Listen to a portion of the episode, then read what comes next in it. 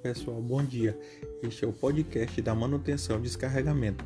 Semanalmente faremos podcast para falar de alguns assuntos, como PTS, PNR e VPS. Hoje vamos falar sobre PTS, Contrato pela Vida, que surgiu após alguns eventos que resultaram em fatalidades ou vidas mudadas. A permissão de trabalho seguro tem como objetivo que os riscos associados às atividades com potencial de causar acidentes ou quase acidentes sejam eliminados ou controlados antes do seu início to e todos os requisitos legais sejam cumpridos. A solicitação para a emissão da PTS deve ser realizada via rádio no canal do CCO.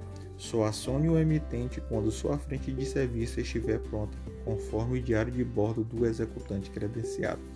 Sempre que o emitente chegar no local para emitir a PTS e a frente de serviço não estiver pronta, isso impede que o emitente prossiga para a próxima atividade, impactando nas atividades de rotina. Desvio como esse serão reportados. O executante deverão ter seus nomes inseridos na PTS e quaisquer alteração no contingente na frente de serviço deverão ser registrados na PTS. O executante credenciado sempre acompanhe o preenchimento da PTS para que não fique campos em branco e logo após discutir todos os riscos envolvidos na atividade com os demais executantes. Preencha todos os anexos envolvidos na sua atividade e não esqueça de colocar o número da ordem de manutenção em todos os anexos.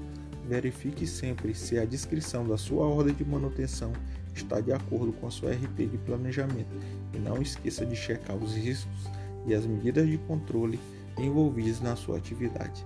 A PTS deve ser emitida ou reconciliada dentro do período de 24 horas obrigatoriamente, pois senão você vai estar descumprindo a regra de ouro número 9.